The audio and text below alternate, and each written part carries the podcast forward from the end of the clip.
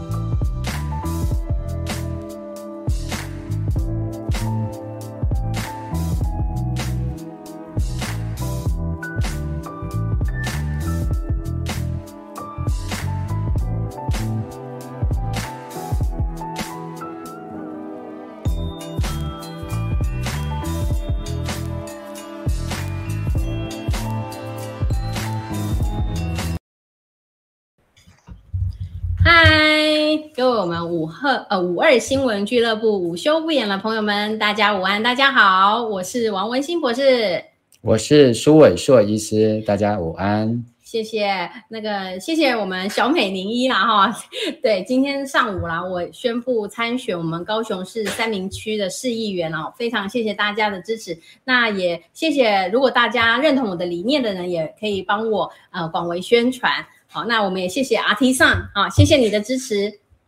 好，那诶，今天啦，我们还是先来谈这个大的事情，然后就是我们目前台海局势哈风云诡谲，然后战云密布。那因为我们这个呃联电的前董事长然后曹兴诚，他之前哈也是有呃发就是呃发表一番言论，是说他希望捐一亿美金然后三十亿的台币来做一个呃呃国防的训练吧哈。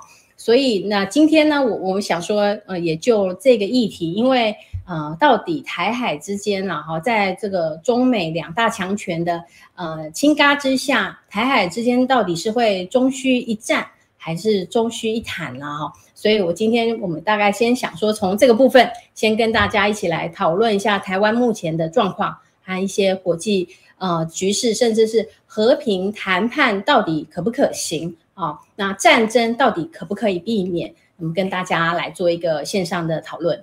好，是好。那我想上个礼拜哈，整个国际间，包括台湾，最主要的新闻当然是美国众议院的议长裴洛西啊来台湾这边访问。那大家可能对于美国的政治跟权力的分立的情况不是非常的清楚。好、哦，那大家当然包括我在内，我也事实上不是美国政治或者是外交政策的专家。嗯、我们当然会觉得非常兴奋的是，哦，美国的众议院议长哦，以正式访问的方式来到台湾，看起来好像是提升了台湾的能见度哦，并且呢，也展现了美国对台湾的支持。可是这个消息其实一开始并不是由美国白宫或者是众议院那边发布的，首先，它其实是在英国的《金融时报》先揭露的这个消息啊。那接到这个消息之后，其实裴洛西他在接受访问的时候，一开始其实也是语带保留哦。那最后呢，当然记者就把这个麦克风都给了拜登总统啊。那拜登就直接说了，说其实军方哈是不赞成的，啊，觉得这个有很大的风险。那我想这个消息到拜登没有说谎啊，就是说的确，裴洛西以众议院议长的身份正式访问台湾这件事情啊，我想在这个中美两国的这个外交，事实上啊，并没有达成一致的一个共识。啊，那在这样的一个情况底下，美国也有非常多啊独立的一些评论家，包括重要的一些啊外交的智库，都认为裴洛西在这个时候来到台湾做正式的访问，并不是说不可以，也不是说不对，只是在时机上是非常不明智的。那这个原因就在于说，事实上，美国跟欧盟哈，以所谓的这个北约来说，他们现在最重要的事情是在处理俄罗斯跟乌克兰之间的战事的问题啊。那目前因为战事陷于焦灼，特别是欧洲整个为了俄罗斯。减少，甚至有的时候还直接切断天然气的供应，造成整个欧洲的工业生产，甚至是民生的用品，大为涨价啊，物价膨胀，事实上已经形成欧洲的某种经济发展的压力，也让欧元啊的实力大为受损。嗯，那在这个时候啊，那如果说在这个整个啊，对于欧盟来讲，哈，欧洲自己的问题就是俄罗斯跟乌克兰之间的冲突都还没有解决。对欧洲来讲的远东地区，也就是台湾海峡两岸，如果在爆发军事上面的紧张的话，事实上啊，美国必须要兵分两路。那看起来对于俄罗斯来说，就是一个非常重大的军事跟外交上面的。赞助啊，我要说赞助这两个字啊，就是形式上会对于俄罗斯很有喘一口气，甚至有可能产生重大的战略变化。嗯，那这样子的一个说法，后来我们也从泽伦斯基啊，对这个罕见的而且从来没有过的，就是接受东方亚洲的媒体《南华早报》的访问。啊，那这里面提到了。他想找一个人，这个人叫做习近平，好、哦，来谈一谈到底俄乌之间有没有办法，好、哦，有一个落幕的一个可能性存在，好、哦，那可见拜登也好，嗯，美国的军方也好，为什么会认为佩洛西在此刻事实上来台湾做正式的访问是不明智的？但是不管如何，事情已经发生了。嗯那接下来，在佩洛西抵达台北松山机场的时候，解放军啊立刻透过新华社就发布了军事演习的消息。对，哦，也就是在上个礼拜四，八月四号开始到八月，本来是到八月七号，哈、哦，那甚至有一个部分事实上是延伸到今天，啊、嗯。哦，那这样子的一个被称之为锁台军演。的情况就发生了，嗯、对，那接下来当然大家都非常关注的一个问题，也就是说台海会不会形成第四次的危机，以及接下来到底有没有可能发生战争？那如果发生战争的话，台湾到底有没有应应的方案？那么美军还能够像前几次的台海危机一样啊，只要航空母舰，美军的航空母舰进入台湾海峡，就可以对解放军产生威慑、克制的力量，而化解危机，回到外交的途径来解决吗？啊、哦，目前大家都产生很大很大的疑问。所以，生长在台湾、生活在台湾的我们，现在其实就必须要面对一个问题：嗯，到底这一次的海海危机要如何化解？我想这就是考验大家啊，而且这样大家啊都在议论的部分。虽然我们看到台湾社会对这个问题的讨论，嗯，似乎非常的贫乏，而且有极大的压力，对啊，包括过去常常以所谓抗中保台做号召的总统府，对。啊，以及总统府所辖的网军，嗯，目前对这个问题大概都采取回避。啊，当做没这一回事，很低调，很低调啊、都 po 一些日常生活，嗯、妈妈跳土风舞啊，啊，一般的这个日常的建设，嗯、好像意思是说，你解放军怎么恐吓我们台湾不受影响啊？股市还给你反弹，涨了三百点给你看，嗯，啊，但是这样子真的危机解除了吗？啊，我想军事专家的看法跟国际外交专家的。讨论当中都看到很不一样的部分。至于我个人也看到非常多的，特别主要是来自长辈们的担心是更为啊、呃、比例更为显著了哈、哦。那我自己认为是说，台湾的长辈比较接近战争的记忆好，我们所谓的光复初期，那个时候才从二次大战当中恢复过来。嗯，即使没有亲身经历，好，那大概也在儿时的时候都有一些啊，大战时候美军空袭的一些记忆还残留。嗯、哎，或者当时因为还在这个日本殖民统治底下啊，那各式各样为了动员战争而将物资啊。啊，进行大量的一些配给的这些记忆啊，大概都在儿时还可以鲜明的记忆。嗯啊，那至于跟我一样，大概是已经是这个五十岁以下的人，我我是已经过了五十岁了啦哈，就说大概在五十岁以下的这个年龄层，大概我们对于战争的记忆相当的模糊。哦，大概都是从课本里面或者父职辈的讨论中间才会知道啦。对，那其实以我自己的经验来讲，包括我自己的父母，嗯，甚至包括我的爷爷奶奶，嗯，其实他们也没有给我多少战争的记忆了，嗯，啊，因为可能是因为我是来自农村的一个家族啊，那当时的农村也许比较没有直接受到影响啊，或者是说资讯比较没有那么发达啊。但是现在的一个情况是在于说，那到底我们真的就已经解除危机了吗？啊，嗯。但是不管是不是要有战争，总是要解决的就是啊，两岸之间的一些纷争或者歧义啊，甚至对抗。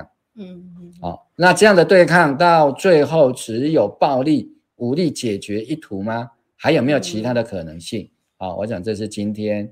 啊，我跟王博士想要来一起讨论啊，来跟大家看看这样的情况有没有另外一条解决的方案。是是，那在我们进行下面的讨论之前呢，我想也非常感谢我们陈红玉朋友哈，他说他是高雄人啊，好他。赞助了我们，抖内了我们哈。那我觉得不管是有你们是有钱出钱，有力出力都很好。其实我们也是希望我的投入这一场选举，能够为台湾的这个已经呃僵化的一个金权游戏的这个选举文化，能够带来一些突破啦，或者是一些不一样的可能性啦。哈，那非常感谢我们红玉啦，哈，谢谢。那对，说到这个呃，因为说实在，你说裴洛西离开之后。我我至今还是也没有看过任何一个国家的报道，或者是我们自己的呃专家有说出任何一种肯定的，比如说啊一定会打了哈，或者是说啊不会打啊，那个已经解决了。我看这两派的讲法其实都是呃各有可能性啊哈，也就是说，所以我觉得现在台湾人民，如果你有觉你有觉察到的话，当然如果你本身就不关心的人，当然就不会受到影响了，还是可以做你的日常生活。但是如果你会关心一些国际社会的资讯的话，你还是会觉得有一些的焦虑，然后有一些的不确定性。哦，那就是说，包括也有人就说啊，说不定年底的选举也不一定有机会选。好，那当然就会讨论到像像曹兴诚先生，他就说他要捐助三十亿的台币来做一些呃一些教育工作了哈。那当然是我身为一个女性哈，我是身为又是三个孩子的妈妈，那我觉得。就我认识的战争而言，是所有的战争，从联合国的资料来看也好，所有到最后最倒霉的，哈，其实就是那些最弱势的人，其中女性就是一个很大的一个受害者，哈，包括女童更是哈。所以，呃，我在这个角色之下，其实我个人当然就会觉得说，嗯、我真的很不希望有战争的发生啊，那。战争带来的一些后果，哈，不是说，呃，我们过去都觉得说，哎，是因为男人要上战场，哈，男人会牺牲。可是，如果你从联合国的报告就会发现，因为战争导致的这个流离失所的人人口当中，哈，女性遭受到非常多的呃问题，包括一些性别上面的攻击，哈，暴力，还有包括性别差异所带来的一些攻击和暴力。所以，对女性而言，一旦引发战争，第一线受难的一定就是我们，而且还有些儿童啊、女童都是啊。那我我中间当然我会思考，当然是最好就是不要战争。在我的立场而言，就会觉得说战争绝对是最后、最后、最后、最后、最最最后的选项，尤其它甚至可以不要成为一个选项。那所有在避免战争的一些方法当中，我们都应该致力去完成，或致力去呃。造促成这样的一个，而不是随随便便就啊，我不要了，我我那我们就打吧，这样我是觉得这样才是最不负责任的讲法了哈。所以那今天我也想跟苏医生来跟朋友们也来讨论，就是说，其实我们现在哈在讨论和平的时候，其实有时候反而也是。回到抗中保台这样的一个观点哦，包括就是说，如果一旦你提到你是倡议和平的，你想要去跟对岸做和谈的，很可能大家就先给你扣一顶帽子，就是你是中共同路人啦啊，不然就说，不然你就是投降主义啦啊，那所以我是觉得说。我们要怎么样在这一些情绪之下，好，因为我觉得说出这些话，通常都是只有撕裂我们岛内的彼此，对于促进我们岛内的和平是一点帮助都没有的哈。那不晓苏医生，你怎么带我们来看一下这个和平是否啊、呃、是一也也是一个选项，或者是我们如何来想象呢？嗯，我们先用抗中保台这一个，目前几乎是成为一个咒语啊，哈、嗯嗯嗯，这个咒语几乎也是变成这个执政党民进党的一个选战的最佳的平安符。没、嗯、错，哦，就是遇到任何的选战危机，只要把这张平安符拿出来，哈、哦，总是能够化险为夷，反败为胜啊。比如说在去年的四大公投，嗯，其实最终。最后也是打了这一张抗中保台的平安符，才化险为夷，逆转胜嘛啊、哦！特别我们身处高雄的人非常清楚嘛，嗯，啊、哦，当时候这个我记得这个中共的董事长赵少康先生哈、哦，嗯，他还讲了一句话，说是我们高雄人 害大家吃来猪啊、哦，当然不是啦。害大家吃来住的当然是蔡英文，好，这、哦、跟我们高雄人其实是没有关系啊、哦，只是后来因为蔡英文的一个决策，嗯、我们为了推翻他的决策啊、哦，因为他也掌握了整个民进党，所以整个民进党立法委员全部要听他的，所以本来还有一次过关的机会啊、哦，就是由立法院代表民意把行政机关的开放否决掉。但是这一关当然后来动用党纪嘛，嗯，哦，表决前夕的时候，啊、哦，苏贞昌就代表蔡英文来到立法院，民进党的党团，哈、哦，就有一点到前线督军的这样的一个意味，哦，所以在十二月二十四号，这个已经是二零二零年的十二月二十四号了，啊、哦嗯，表决之后就强行过关，只有三位的党籍立委，民进党的党籍立委弃权，对，哦。而且这三位党籍立委弃权之后，还被同党的立委哈，真的是骂得体无完肤哈。最后就是停止这个党团的党权三年。嗯，因为他们如果真的被停止这个整个党的党权的话，事实上就不可能参加明年的立法委员选举。他的政治生涯其实就要先暂停了耶。对，好，而且在你之后，当然会提名其他的人啊，那你就没机会。对，当然考上位之后，你就大概没有机会了。好、嗯，所以那个是一个非常严厉的处分。对，啊，后来是因为民意强大，好，所以后来这个停止党权的处分变成只是停止立院党团的党权，好、嗯，就是雷声大雨点小。嗯，但是这里已经可以看到，好，在这样的情况底下，所谓的抗中保台，好。当然，这是一个非常有利的一个方案，嗯，哦，那所以后来啊、呃，在野的国民党啊、哦，就提出来，哈、哦，是由这个林维洲立法委员就领衔提出这个反对来租的公投，嗯，哦，所以我们在去年啊、哦、一整年哈、哦，因为后来又遇到了五月的疫情啊、哦，把这个投票从原来的八二八哦，要往后延到了十二月，对，啊、哦。那最后在年底的时候，我们也是看到嘛，疫情结束啊、去年的八月啊、哦、开始啊、哦、就绝地大反攻啊、哦，在这个台湾民意基金会董事长游盈隆的大力警告跟督促底下，说你们再不动啊、这个四大公投可能全部过关哦，嗯、哦，那吓坏了府院党哦。就决定国家机器总动员，没错、哦，造谣国家队也都出来了啊、哦，包括小队长陈吉仲 啊，讲一些根本跟事实不符合的话啊、哦，但是就是让他们翻过来啦，所以翻过来其实最重要还是靠着抗中保台嘛，对对，所以我觉得还是要从抗中保台去解析。嗯，如果坚持抗中保台这样子的一个看法跟这样子的一个信仰，其实最终的结果就是战争而已啊。因为它是一种对抗性的，是不是？就是说，因为我们就要抗嘛。他认为抗中才能保台嘛。嗯。那你对抗最后的结果会是什么？如果都大家都选择不退让，嗯，啊、哦，那就是这个在我们博弈里面哈、哦，就有一个叫做所谓的这个弱鸡挑战，就两车对冲，嗯，哦。那看谁先偏转，谁就是懦夫，就是弱鸡、嗯、哦哦，就是说，而、啊、我台湾就是要维持原状啊、哦，甚至要宣布独立，嗯。啊、哦，那你北京中国大陆，你就是要完成中华民族的伟大复兴，嗯。啊、哦，要收回台湾啊、哦，要全国统一。那这样好像没有什么余地啊，没有什么中间地带啊，对啊，没有灰色地带哎、欸，哎，那怎么办呢？就 是你死我活啦。因为两个是一个冲突的结果啊、嗯哦，那也没有妥协，也没有任何的啊、呃、谈判啊、哦、交流对话，通通都没有嘛。嗯，对，那最后怎么办？最后只有一方忍不住的话，嗯、那就可能引发冲突。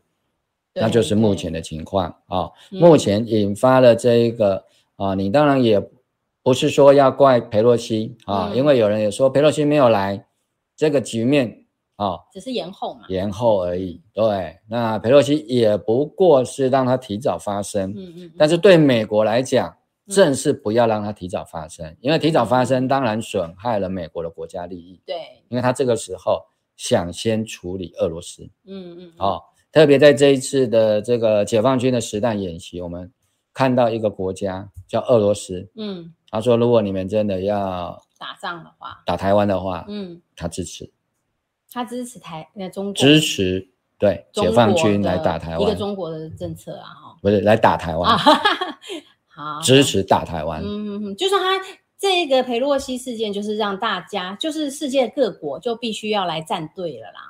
对，那当然，我们从整个国际地缘政治嘛，嗯，对不对？因为俄罗斯现在是打乌克兰的人啊，然后被全世界骂啊，对啊、哦，被全世界制裁啊，嗯，我们台湾也宣称制裁了俄罗斯，不是吗？对呀、啊，我们啊、哦，只是我们还在买俄罗斯的煤炭而已、啊，对，继续烧给我们吸。好，好啊，那现在这个时候啊、哦，因为佩洛西来台湾啊、引发了这个美中的紧张啊。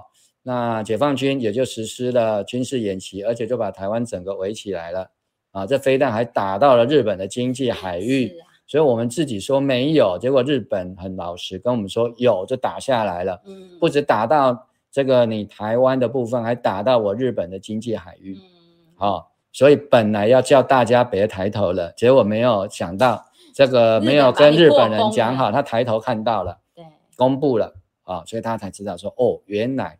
打到了台湾领空上面的太空，啊，对。啊，一度还在争议到底太空是不是领空，对，哦啊，最后还是决定把它撤回来，因为毕竟军事演习，就民进党的中央党部就把这个所谓的太空理论的文撤下来，啊，就撤撤 FB 的文了啦，哈，对，FB 就把它删文了，啊，嗯，哎，因为毕竟国防部长邱国正就说，打到台湾的上空是一个事实，对，啊。那只是没有危害安全，可以不放警报，是啊、哦，但是不放警报，你不需要掩饰。对，的确，飞弹就越过台湾的上空，嗯，不管是你的领空还是太空，对、嗯，基本上就是上空，这个是没有可以争议的地方。我也是觉得他们这一次的呃警报，竟然讯息是来自日本，我觉得也会带给我们国人很不好受的一个感觉，就是说我们。当然知道你们呃执政者，你们有你们的想法，也许我们小老百姓是没有办法左右的。但是发布空袭警报啊，要了解敌军啊，他们发射飞弹的方向，这种事情不不太需要隐藏吧哈。但是我们也从另外一方面就觉得说，他们是担心说会引发岛内民众的焦虑哈，反而让这个呃破坏这个军心的稳定了哈，让解放军得逞啊，让阿中啊欢喜。哎，对，就中了中共的计。哎，啊，这个又是回到抗中保台嘛？嗯、问题就是在于台湾为什么要抗中？是为什么？我觉得是当年还，还不是为了保台吗？对不对？抗中的合理性是建立在哪里？保台啦，对，是建立在保台之上。台我们才需要抗。对，抗中是手段还是目的？这个应该要讲的非常。应该是手段啊。但是它几乎现在已经目的化了，唯唯一目的了，甚至信仰化。是哦，非常危险哦。那甚至已经变成仇恨化。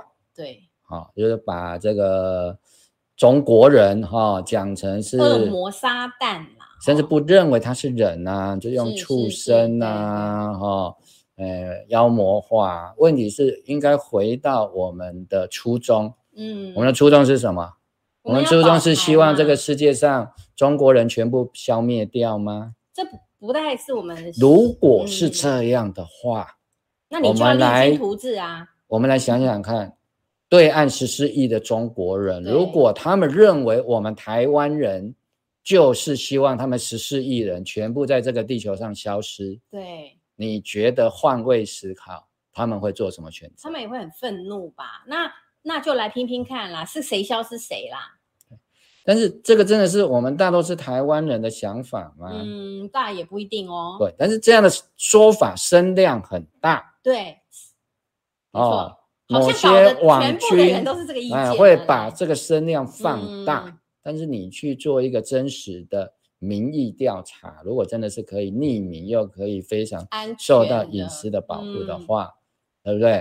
我们自己扪心自问，嗯、我们觉得台湾人的安全需要建立在中国人全部消失这样的立场上吗？不用啊。其实，如果我们只会为了保台的话，如果台湾能够发展的很好，然后也可以提升到一个世界一流的国家，我们其实有自信的台湾人都不会介意中国人是什么。那他过他的嘛，我过我的啊。我起在建立在一个我们更事实的情况底下，嗯、就是说，现在两岸是有贸易的。对，台湾人有很多的生活的来源，是因为两岸的贸易支撑了我们经济的发展。是啊。哦你说韩正他不买石斑鱼没关系，好，嗯、他不买我们的饼干没关系，嗯、他不买我们的凤梨没关系。但是如果两岸的贸易全部都终止，真的没关系吗？嗯、恐怕台湾受伤会比较大哦。这是小老百姓的生活，嗯，对，好，你说，哎，他们对我们有需要，对，当然他们对我们有需要，都是中共需要我们啦。我们人活在世界上之所以能够生存下去，就是因为。别人需要我们嘛，嗯嗯嗯。啊，比如说我当医生的，当然就是因为有病人存在，对，我有治病的能力，对，好，所以我可以有这样的一个职业，嗯，好，那有的人他是经营餐饮业的，嗯，那就是因为他供应了大家外食，对，他符合了满足了别人的需要，是，所以他自己也可以存在，这就是世界存在的本本质，所以都是有。互相的需求，互相的需求，我们提供了对方生活上面的必要性。对。对，那我们的生活里面也充斥着中国制的产品，包括各位可以看得到，我们哦，大概百分之九十以上应该都是在中国大陆的工厂工厂制造的东西吧？它是世界的工厂啦，也不是只有台湾，其实美国也是用了非常多低廉的。中国制造的商品来维持他们一些呃社会的稳定性啦。对，嗯、所以我是觉得说这个问题必须要去发展一种我称之为和平想象。是。好，什么叫和平想象？先要有一个想象吧。我们现在想象里面想到的都是什么？嗯、他们要来打死我们。两岸的战争。对对。有没有？嗯。所以他们要来打我们，所以我们就要打回去。最早是我们要打回去哦，嗯嗯嗯，有没有要反攻大陆？嗯，解救大陆同胞，嗯是，有没有？以前我们还有个旧种，哦，对，哈、哦，那个就是解救大陆同胞的一个总会，嗯、救济大陆同胞的总会，啊、哎，还有个救总，嗯嗯嗯，好，所以我们原来其实是有所谓的雄心壮志哦，对对，啊，要把台湾的经验扩充到全中国，嗯，全大陆。有没有三民主义统一中国？中 国有啦，我们也有这一段历史。好，后来这个东西当然中间有一个转折，嗯、这个转折我觉得是一个呃现实引发的心理的变化。哦，第一个当然不可能反攻大陆了。对对，对。哎，我们没有这样的实力。嗯。好，虽然在以前啊，特别蒋介石还活着的时候，你敢单敢讲 不可能反攻大陆啊，那就是叛国罪啊，要治罪的。那后来为什么我们渐渐放弃了反攻大陆，甚至三民主义统一中国这样子的信心？嗯，哎，我觉得跟国际国际政治有关吧。对，当然，我觉得最重要就是所谓的中国崛起。哦，哦，特别在这个中美建交，好、哦，我们这里讲的中美当然是指这个北京跟华盛顿的建交，好、哦，建交之后，哦、对，退出了联合国，嗯，之之之后还有这个建交的部分，哦，好、哦，我们就是所谓的我们这边叫中美断交，对，哦，那现在要改成叫台美断交，哈、嗯哦，反正很难描述了，哈、好，那。主要的是说，在中美建交，嗯、也就是中国大陆跟美国，他们又叫关系正常化，哦、嗯，哎，他们认为说，本来这个就是被蒋介石的中华民国抢走的东西，我们只是恢复原来，所以他们就叫关系正常化啊。但是最重要的就是，中国大陆也开始实施市场经济，改革开放，哦，对对对，在一九七九年，那既然要改革开放，那当然不能打仗。哦，当然，中美中间也有这样子的一个默契。嗯、好，那台湾的问题，好、哦，当然就存在那里，这个大家都知道。对，好、哦，但是现在不谈了，对，对，军事上就先把它冻结起来了。对对，哦，你不可能想象说生意又对那边打架了。对，好、哦，因为在整个中美的经济关系里面，台湾是一个重要的三角点。嗯，好、哦，也就是我们一般都称之为中美台的三角贸易啊，是啊、哦，这当然也是美方的一个很重要的战略安排啊、哦哦。它要维持台湾可以生存的话，他必须要让中国大陆的经济跟整个国际贸易的经济上面对台湾要形成某种的依赖性，或者是台湾的经济要有不可或缺啊、哦嗯。这个最具体的展现就是台积电。哦，就全世界现在的，包括我们现在能够沟通，嗯、对对不对？不能缺少台积电的晶片啊、嗯！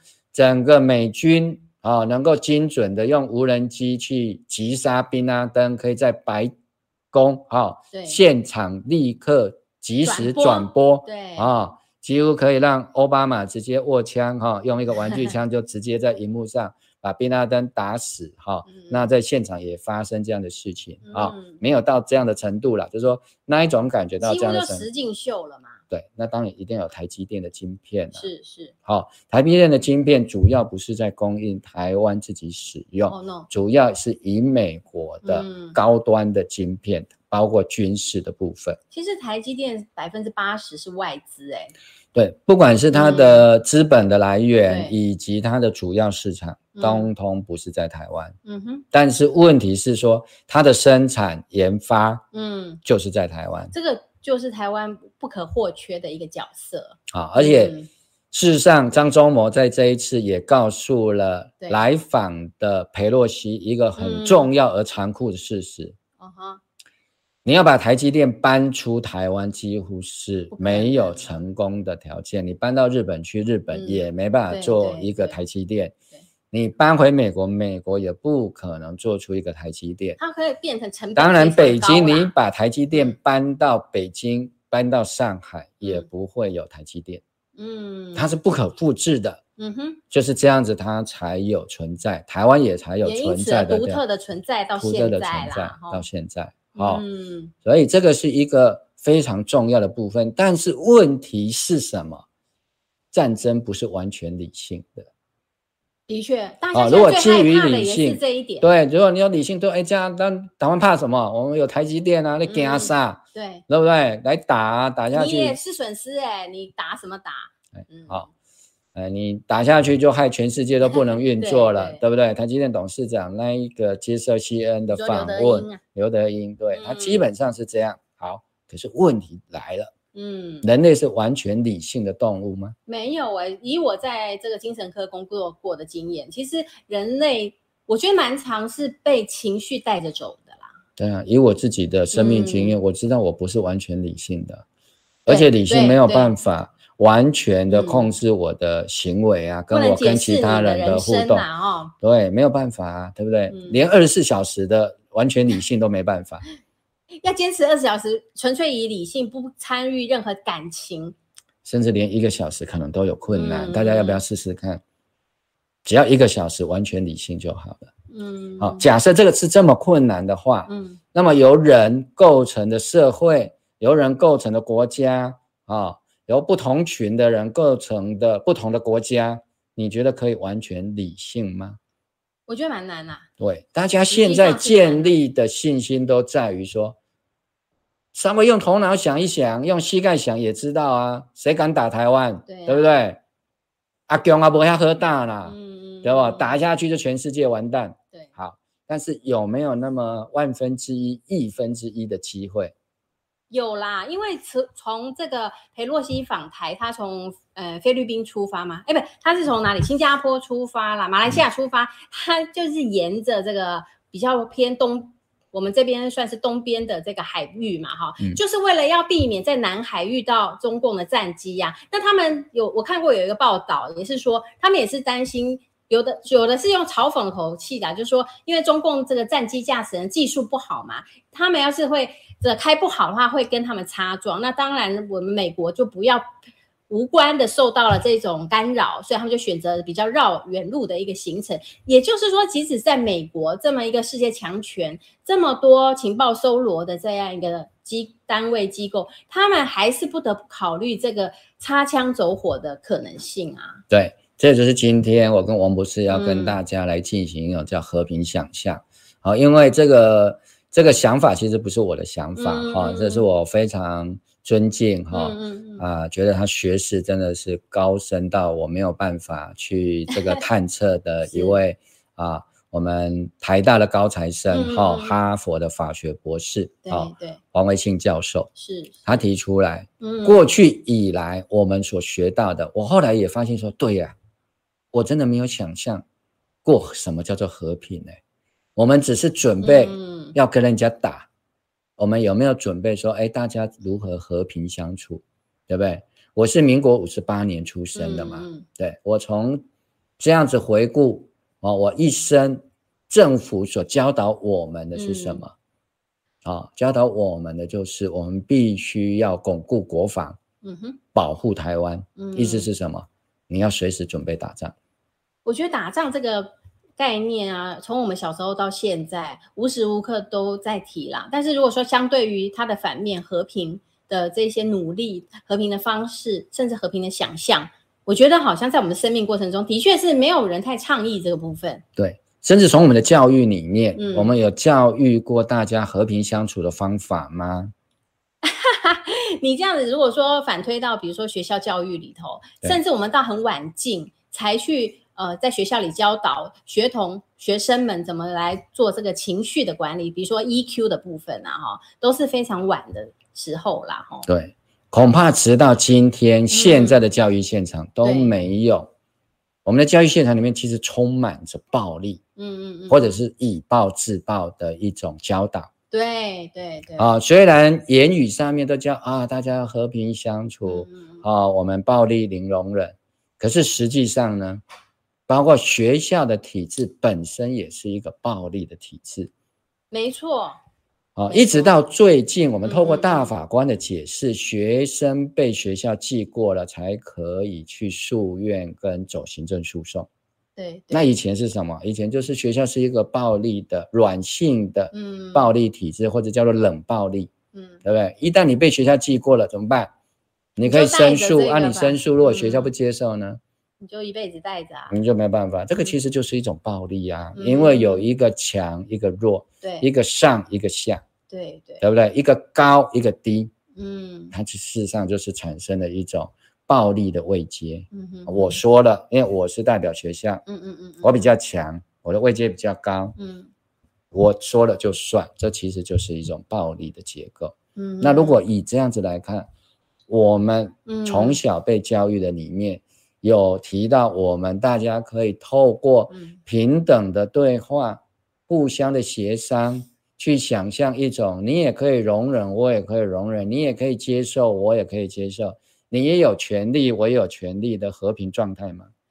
嗯，我觉得好像几乎是微乎其微我至少自己还没有亲身经历过这样的一个场景啦。甚至就是说，我们在社会里头，我们不要谈别人，我们在台湾的社会里头，到处都充斥着这种以暴制暴的这种呃思维啦哈。譬如说，其实性别也是一种暴力，就是说强凌弱，其实大家虽然嘴巴上是呃否认的、谴责的，但是呢，比如说你在职场的时候，好，那你或者是说在家庭家庭暴力的时候。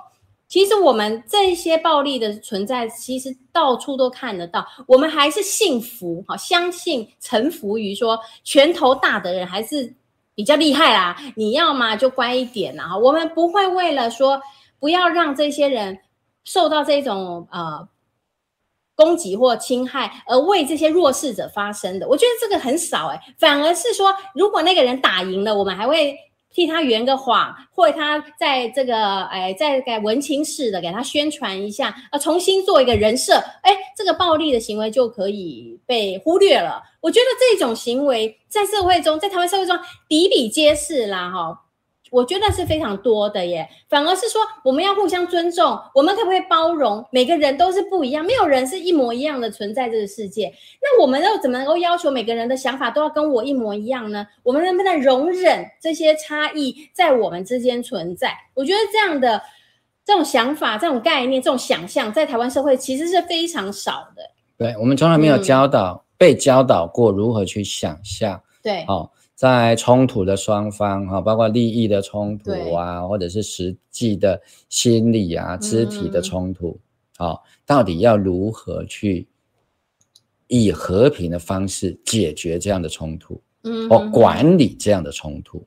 嗯哼，哼哦，因为有时候可能没有办法完全解决。对，啊，那没有办法完全解决，有时候需要一种过渡状态。嗯哼，哦，就是啊，我们先。搁置这个问题，搁置啦。对，对，那大家各自发展，因为你要过你的生活，也要过我的生活。在纠结在这边，哦、大家都走不下。那我的生活，你我的生活不需要你死我活。嗯嗯。哎，你可以你活，我也活。对。哦，如果说今天是我是老虎，你是绵羊，嗯，哦，而且现在全世界只剩下一只绵羊了，那老虎要活下去，嗯、绵羊就得死嘛。对不对？那绵羊要活下去，那老虎要先饿死，绵羊才活得下去。嗯，可是现在情况不是啊，嗯，对不对？啊、哦，至少在我们的现状里头不是这样子。可是我们被植入的一种是叫做战争的想象。哦，对，我们想象中共的解放军，嗯，中国大陆的军队，嗯嗯，要如何来打台湾？对，哦，那所以我们就必须要防范。把自己武装成一个刺猬，嗯，让他们打下来，自己会很难过。所以他们因为很害怕，所以不敢打，但是他们心里还是想打。嗯，没有，对对？我们的想象是不是这样？对，就是说我们无力去好好的谈，那我们只能说，我就要让你觉得我也很恐怖，对啊，让你也打不过来。但是即使是这样，其实大家是彼此仇恨的啦。我是觉得说，仇恨没有办法解决问题啦。啊，如果持续的仇恨，只会制造更多的问题。这样子，对。是啊，好，所以我是觉得我们必须要去发展一种和平想象、想象和平的能力跟习惯。嗯哼哼，好，因为我们从来没有想象嘛，因为人类的世界是这样子的。我们今天所看到的一切，人类的文明是从哪里来的？文字吧，是，当然是文字，对，但是是从我们的想象出现的。哦，比如说我们看科幻片。有没有？啊、嗯哦，你如果把二十年前的科幻片拿出来看，也许会看到那些都已经不是幻想了，而是现实的世界了。嗯哼，对，有一句、哦、有一个公司的一句话叫“科技始终来自于人性”嘛。对对对，哦、我想要把它稍微改写一下。其实科技始终来自于人类的想象。嗯哼，对不对？我们会想象才会有啊。我们不是有一种想象说，呃，可以有一种叫什么？空间转换器是不是？对啊，小叮当的任意门啊。对，或者说我把你这里啊，这、啊、你就这样消失，然后在一个斗篷嘛。对，然后你会在十万公里之外有一个东西在帮你重组，嗯，有没有？把你变成原子分子，然后传输。对，好，那也许有一天这样的一个东西被发现，说在科学上是可能的。嗯，好，那如果它在科学上是可能的，接下来就是技术的可行。那技术可行，如果也解决了，我们本来以为是幻想的东西，它就成为真实了。所以，所以你的意思就是说，这些具体到实现的过程中间，一定要有一个原点，就是说你必须对这个保持一个想象。那你有了这个想象，你才会朝这个方向去做。如果你都把这个想象是排除的话，那不在于你的选项之内的话，你不会去努力嘛？就不会不用去努力啊，因为本来就不需要做的事情，我干嘛放在心上嘛？对，对啊，这是成功心理学的第一条守则嘛。好、嗯哦，成功心理学的第一守则是什么？对，你要成功，就是你要先洗洗脑，你要有这个意志，你要有这个愿望，说哎，我要成功。如果你不要成功，成功心理学后面所有的东西对你都不成立嘛？对。所以意愿很重要。有道理。我以前去上过一种叫直销的课啊，他都是告诉你这个成功心理学。第一个是什么？你一定要想象你成功的样子。对，包括有一本大家可能都听过或者看过的书叫《秘密》啊，对对。啊，《秘密》其实基本上就是成功心理学了。好，哎，只是他用一种很神秘的方式。当然，至于是不是神秘，这个每个人有不同的解读哈。但是。就我从心理学的观点来讲，嗯、它是成功心理学的一种版本啦，嗯、对不对？嗯、那这个版本里面，第一个你要想象成功，对；第二个你要非常非常具体而具细靡遗的去想象那个成功的状态，有要去描绘。对对，哦，越细越好，越细越好，你就越有成功的机会。越有那个细节怎么去进行哈，那个样子你都想到的话，哎，你就比较容易朝向你要的样子去实现呐。对，我觉得战争或和平也无非是一种成功心理学。哦，你想要打胜仗，你是不是要想象？怎么打胜仗？对啊，所以你就可以拿《孙子兵法》，《孙子兵法》就会告诉你你要怎么打胜仗。对对，你要买飞弹啊，那你要训练人员啊，你总是有些想象，这个能成功嘛？适合的将领啊，所以你就要去调度资源进来了。对，好。那如果战争必须进行这样的一个成功的想象，嗯，那可不可以有另外一种想象的可能性？我们想象如何成功的维持和平状态一百年呢？对，我觉得我们要不要去想象说，这个世界有没有可能可以维持一百年甚至一千年的和平？有没有人在想象这件事？啊、哦，有人会把它认为说这是一种念力嘛？哈、嗯哦，对对对，哎，有哎，最近有一个外国的，哎，一个领袖啦，他有提到说，嗯、我忘记是谁了，很抱歉，记忆力比较不好。他是说哈，他现在看到全世界都快要战争起来，因为俄乌战争在。进行台海这边有这个危机嘛？他就说，我们大家可不可以全球的人都来约定一下，我们五年内先不要打仗啊？对，类似这样哈，或者是说，我们就约定啊，某一个时间点，全世界的人都来想象一件事，没有战争，只有和平。对啊，我们有时候不是会约定啊，什么全球关灯一小时吗？有有有。对，要不要来约定啊？我们来想象。好、哦，这种想象有的时候可以是一种模糊的期待，好、有点像是一种祈祷式的，哦，嗯、冥想式的，对，但也可以是一种具体规划式的想象。这种想象就不是只是一个很简单的期待而已，它至少是一个 image。你说还有一些步骤化的，对对，形象，比如说我们想象啊、哦，假设世界突然战争通通消失，嗯、对，一个小时好了。全世界都不可以动，都没有任何一个战争有一个小时，嗯，对不对？在在这个小时里面，没有人死于枪下，嗯嗯，好，就我们先用枪就嘛，哦，哎，拳头也可以啦，哈，暴力啦，对，那个当然是一个更大的想象，好，比如说我们就先想象都没有人死于枪下嗯。或军火，嘿，好，好，我也一般讲的叫做热兵器啦，哈，嗯嗯嗯，如果是在这样子的情况底下。需不需要？啊，那我们把它放回来，我们现在台湾面临的状况，或者说台湾海峡，嗯，东亚地区的一个区域安全跟和平，嗯，有没有人在做这样的想象？我们现在想象的是什么？想象的是说，如果台湾被攻击，那日本要不要来防卫？嗯，这些都是战争想象。对，或者说那个美军军舰要不要来？对，要不要来？打了谁会赢啊？对对，啊要怎么赢啊？做这样的想象。对。啊、哦，这都是一种战争想象，啊、这种都是兵棋推演的战争想象，嗯，啊、哦，但是更高的境界啊、哦，即使在《孙子兵法》里面也提到，更高的境界是什么？不战而战争的最对没有错，嗯、战争的最高想象其实是不战而屈人之兵。对，它是一种啊、哦，看起来是在战争的规律底下，但是它其实是达至一种和平的状态。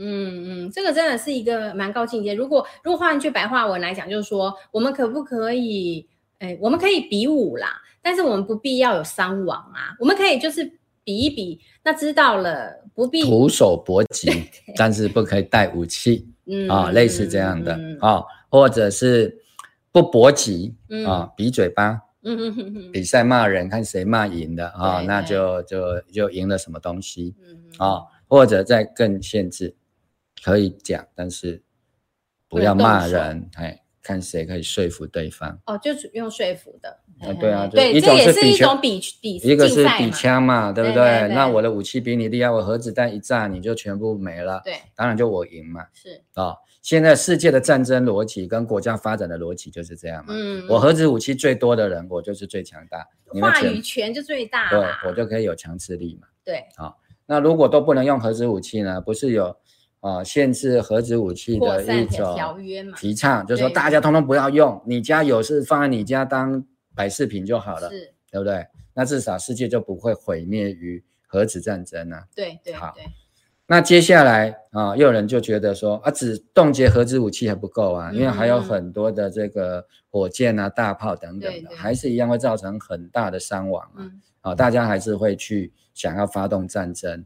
获取战利品啊，是啊、哦，所以就希望说大家可以裁减军备，嗯。啊、哦，包括美国在辩论，嗯，到底可不可以平民拥枪，哦，对不对？好，民主党就希望说要废除这个拥枪的法案嘛，嗯，好，那为什么？因为美国人太多死于枪下，不是战争哦，对，是自己的内，美国人就杀美国人、啊，是自己的内战嘛，嗯、哦，虽然是个人对个人的，或者是小帮派对小帮派的，对，对呀、啊。那我们能够把这样的想象再扩大吗？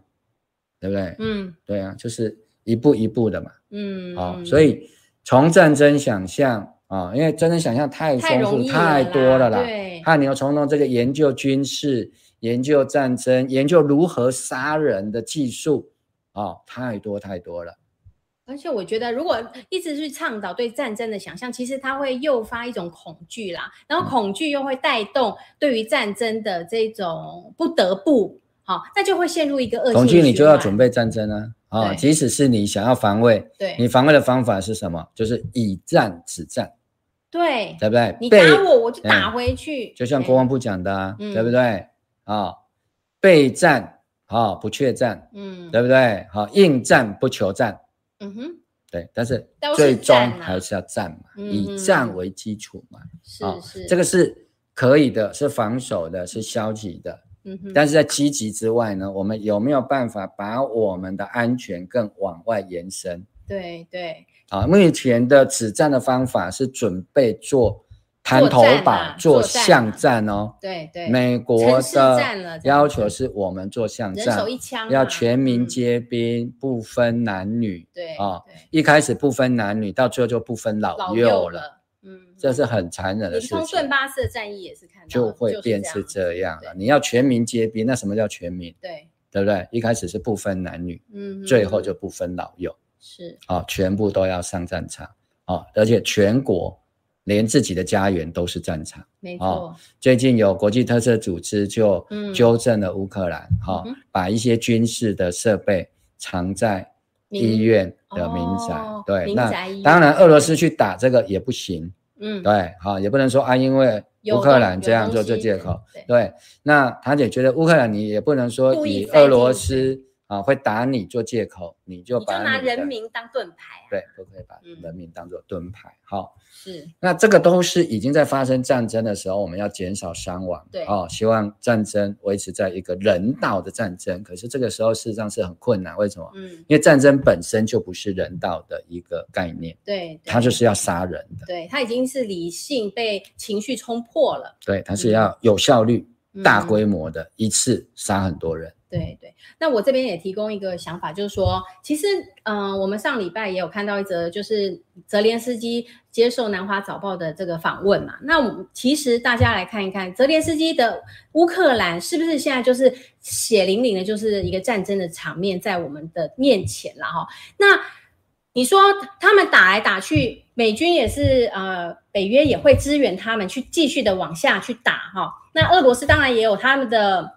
啊，正当性，他要打他的，但是泽连斯基的谈话让我有一番启发，就是说打来打去，到最后，泽连斯基他竟然还是得要希望开启一个和平的谈判啊。那他那时候就说，他很希望是由这个中国的国家主席习近平来担任这个角色。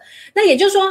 最后啦，我们打来打去，打来打去，也不是打赢了就没了耶。就打完了以后，不管是战战胜国或者是战败国，还是要再来谈啊。哦，你不是说打完以后大家就解散，然后啊自己做自己？没有，战后还有很多事情要处理，这些都是还是需要谈判的。哦，那包括赔偿啦，那怎么样去做什么什么？那个后续的还有一大堆谈判。所以我的意思就是说，如果血淋淋的乌克兰的例子就在我们面前，就是说。就算是再怎么样好，因为我也听过泽连斯基他说，就是要战到最后一个人呐、啊，乌克兰一定会战十年呐，哈。可是战争的惨况，好，那也有引发整个全球的一个，大家毕竟就是生命共同体啊，大家就是地球村，所以他还是觉得。他最后在那个访问里头，他还是希望能够来开启一个谈谈话，透过比如说跟习近平的谈话来终止俄乌战争。他的目标非常明显，他最后还是要终止这场战争。那只是说要怎么谈啊？那要谈什么啊？由谁来谈？那所以我觉得今天再回到这个议题的话，就变说我们对于和平的想象。呃，真的是很缺乏。我们对战争的想象也很多，但是战争走到最后的时候，也会分出个胜负吧？哈，大家如果不计一切，都要分出个胜负。那最后是不是这两兆还是要来谈？也许你会透过中间人来谈，但是你还是要谈的。那为什么我们不把这个谈判的想象，在战争开始之前就来做一个，呃，做一个思考或者是想法？好，或者是我们应该不用再继续的对战争的情况做任何的想象啊！我觉得一定是只有专业的人会去想象。对，而其他我们大部分比较都是奉公守法的平民百姓，我们希望两权相争、三权相争之后，有没有回复一个台湾稳定社会，让我们继续安居乐业的一个可能性？那这些应该要透过和谈的想象。啊，对和平的一个想象来达成了哈，我我觉得即使是乌克兰走到今天，他还是需要透过谈判来解决这个俄乌战争。那这个惨痛的经验，我们有没有办法从中学习啊？我觉得这个是我的一点回应了哈。是，那因为时间是是哈，已经到尾声哈。对对。那我会把这个部分哈，嗯，稍微跟。王博士，哈，今天宣布参选的事情做一个连结，好，因为接下来到十一月，台湾也有一个内部的战争，叫做选战，嗯，是，那选战里面，我们当然不会用刀用枪啊，传统的有时候会哦，械斗啦，哈，呃，选举时候是有所谓的暗枪，黑，哎，对，以前真的是有，好。哎，特别是一些乡镇市级的这个选举，嗯、利益纠葛非常冲突大、嗯、对，候选人的竞选总部被哦被放枪的啦，有有有。对，好，哎，或者说这个所谓有黑道背景的候选人哈，可能会出动一些暴力的威胁哈，嗯、去影响选民的投票的。这个在早期是。对对哦，都颇有耳闻呐，哈。是。那我们现在已经很难想象，现在还会存在。对。啊，但是也不能说它完全绝迹。嗯。好，但是现在主要的方式，我们并不是用子弹，是用银弹，就是用金钱。是是。台湾的选战是用金钱代替子弹，当然有时候还是要借助子弹的威力啦。对对。在一些这个比较。呃，选情激激烈的地方哈，就是暴力还是在选举里头，有时候会产生一些左右哈。那所以在这一次这个王博士在啊参选的过程里头哈，他有定了一个我觉得是非常难以达成的高标准哈，就是指募款一百万，要用一百万在高雄市的三明区选议员。好、嗯、挑战这样的一个不可能的任务。嗯哼，好，那原因当然是在于说，其实根据各方面的资料，一个直辖市的市议员，嗯，哦，一年他的合法收入，扣掉一些必要的开销，可以当做他真正薪水的，大概平均是一年一百二十万。对，啊，也就是说四年一届下来，大概不会超过五百万。哦，这个还要吃饭，做很多的啊，哩哩杂杂的开销，快五百万呢。对对，好、嗯、啊，这刚刚讲的这些开销是都是一些必要的支出，像租金啊等等的这些办公室啊，好、哦，那都扣除掉处理的费用了。那如果说，嗯，选一个市议员啊、哦，比如说我目前听到最低的行情，对外允诺说他们。啊，因为也反对金权政治，嗯，所以他们限制他们的竞选费用在三百万以下。哦，可是三百万如果用刚刚的标准来看，啊，一一一一届四年不过四百八十万，你真的只花三百万，剩下一百八十万是四年，嗯，四四十六，啊，也是一年的年薪剩下四十多万，对对，啊，四十多万再除以十二。其实是比里长的薪水还要低了，大概就是上班族三万多块的薪水。对，哈、嗯，那这样子，而且这个还是在三百万你选得上的情况底下，啊、嗯哦，那一般的年轻人如果在没有政党的支持，本身不是正二代、富二代的，你去哪里筹三百万啊？好、哦，那个也要有政党，而且是有政党补助金的政党才有办法去提供候选人这样子的，对，啊、哦，竞选经费，啊、哦。所以这一次王博士是把它压在啊一百万，嗯，好、哦，这当然我觉得这个是不可能的任务，但是这个也是一种我称之为和平想象，就是选举当中的和平想象。台湾当然应该要走的是一些先进国家所做的叫公费选举，嗯，好、哦，那限制私人用经费去举办的一些竞选活动，对，哦，当然这样子不是就会化解所有的弊端，但是竞选经费啊。哦的没有管制，或者是只有表面的上限，哈、啊哦，这是最大的问题，好、嗯哦，所以当然是这个是一个很大很大，我是认为是一个很高的标准了，哈、哦，嗯，但是要挑战这样的一个高标准，好、哦，那王博士就是把自己的竞选当做成一个实验，嗯，也当做一个运动，哦，甚至也有一位学者表示说，这可能会是。全世界很重要的一个研究的案例或标杆，嗯嗯嗯，因为全世界的民主政治通通都遇到这个问题，对，就是要花很多钱，对，而且民众完全不关心，嗯，好、哦。民众没有参与的机会，他没有参与啊，这个门槛太高。你好像说你要当进一个俱乐部，嗯，你先要先缴交很高额的这个入会费，你才有资格去俱乐部里头来参与。那我们现在台湾的民主已经渐渐已经完全现在已经变成这样，就是说你要缴非常高额的入门的费用，然后呢，那这些东西当然就是由金主来赞助嘛，那金主就会左右了这个候选人。那我觉得这个都也是变成少数人的决定，来影响大部分人的生活。好，就像就像莱猪是少数人来决定，但是我们大部分的人都要来承受。哈，我觉得台湾的政治不能再继续这样烂下去啦。嗯嗯，好，所以王博士和我哈、嗯、在帮他在。演你这个竞选的规划的时候，嗯，我们决定了一个过五关的计划。嗯，哦，那第一关就是要先募集到二十万的参选保证金，保险保证金哈，嗯，因为登记的时间是在九月二号，对，八月二十九号到九月二号截止。对，好，哦，所以我们现在开始就是跟大家做这个小额的政治献金的一个招募。嗯嗯，好，哦。那因为王博士已经跟监察院也正式申请这个政治现金的专户，啊，已经获准，好，登记完成了，好，那我们待会会在节目的最后，哈，请小编把我们这个王博士的政治现金的专户，哈，啊，秀给大家，好，那邀请大家一起来进行这样子的一个民主的一个实验，啊，也是一个民主的实践，希望把民主政治。重新拉回给我们一般的平常人，对对，哦，现在变成是你爱盖格雄，很高贵、嗯、很高尚、很高价的人，他才能够主宰。哎，那大概就筛掉了百分之九十九点九以上的老百姓都不太可能。啊，而且竞选非常的专业，嗯，哦，各式各样的文宣那个都几乎都是专业等级的，啊，用业余的方式几乎是不可能，对，啊，但如果不可能的话，台湾的民主也会变成不可能，对。台湾的民主就会空掉了，永远都不是真正我们公民的民主，而是一些当权者或少数人的民主。哈，我觉得这个对于台湾是非常伤害，对于台湾的后续也是非常大的一个破坏性啊。对，好，所以我们就邀请大家哈啊一起来共襄盛举哈。如果我们可以在九月二号之前，王博士能够筹集这个二十万哈。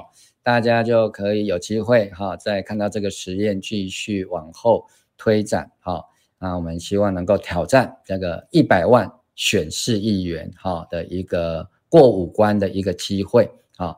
那王博士也允诺会把这个过程哈每天做记录哈。那最终会在选举啊完成或者是这个半途中断之后呢 啊，能够把它完成一份完整的报告。嗯，好、哦，这个报告当然不是陈明通指导的，好、哦，一定都是原创，根据实战的资料写出来的，好、哦，对，我们希望把它推广，嗯，希望台湾所有的各区的市议员都能够压缩在一百万以下，就消费得起的一种民主政治。对，这是一个生活化的政治方式啦。因为所谓的政治，就是我们日常生活，我们出门柴米油盐哈，我们在小孩的上学、托育、交通啊、托老等等问题，无一不是政治。我们都生活在政治里，但是现在政治成为高贵人的政治了，少数人的政治。嗯、我们真正的啊，全民的主权在民的政治，现在不见了。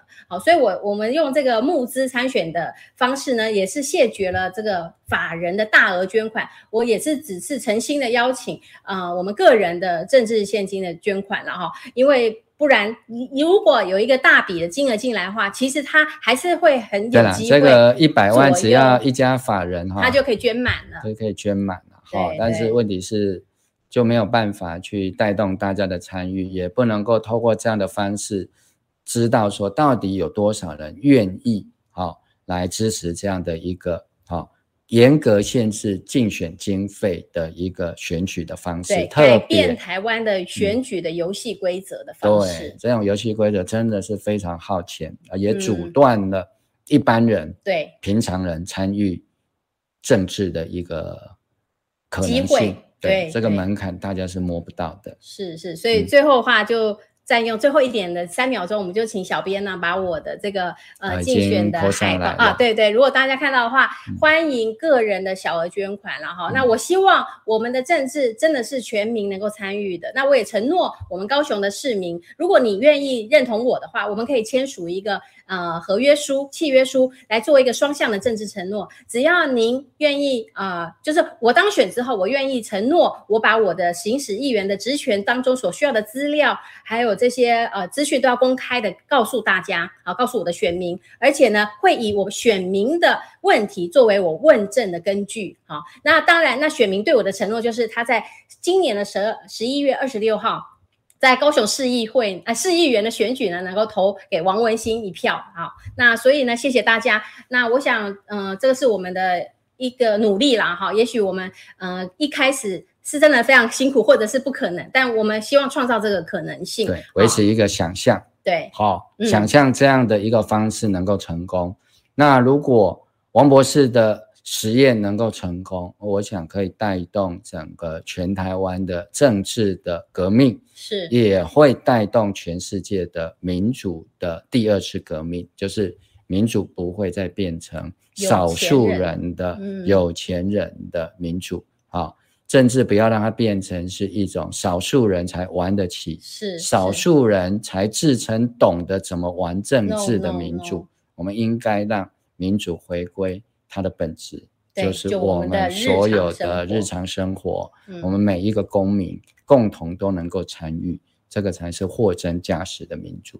对对，所以谢谢大家的支持，大家千万别忘了，今天也要订阅我们五二新闻俱乐部这个优质的频道。那您的赞助、您的支持也是我们最大的动力了哈。我想我们所有的人都为台湾的民主的存亡哈尽上一份心力啦。